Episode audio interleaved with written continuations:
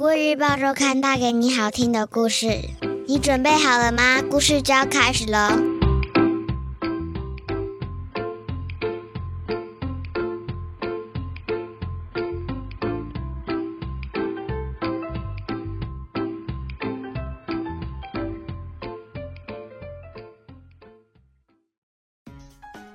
各位小朋友好，我是国语日报周刊的主编古文阿姨。你这周过得好吗？我们听故事的时间又到喽。在说故事之前，想先问问大家：你有被雨淋湿的经验吗？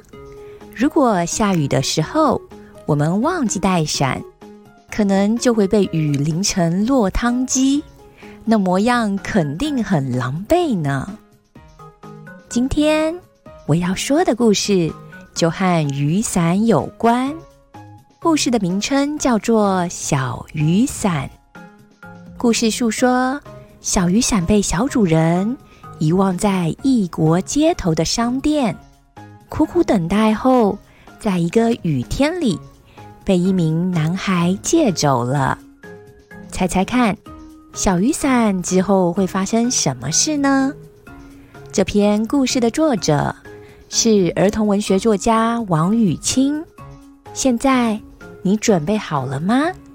故事就要开始喽！小雨伞被遗忘了。曾经好长一段时间，它都是主人山妮最爱的伞。无论到哪里，都带着它。一年年过去，更多的新伞来到山妮家。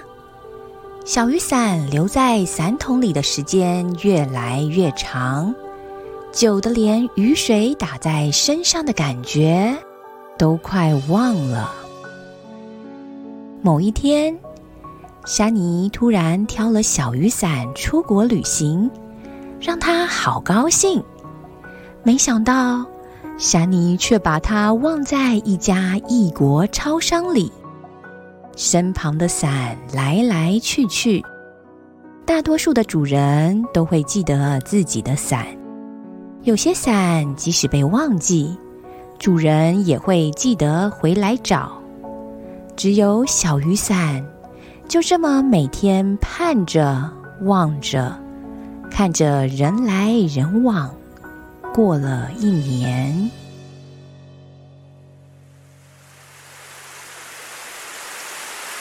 这天的雨来得又急又猛，人们被淋得抱怨连连。一个男孩从超商出来，一见雨下得这么大，着急起来。糟糕！我忘了带伞，只好等等了。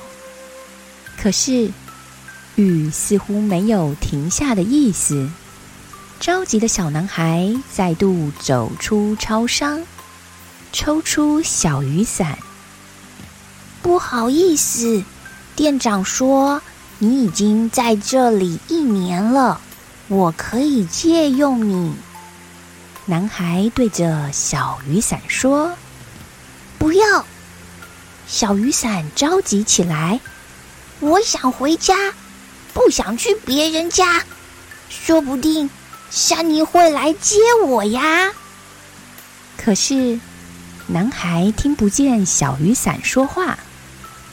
原本很不情愿的小雨伞，发现男孩的家又远又偏僻。当他回到家的时候，天已经黑了，家里却没人在，雨还下着。哦，还好有这把伞。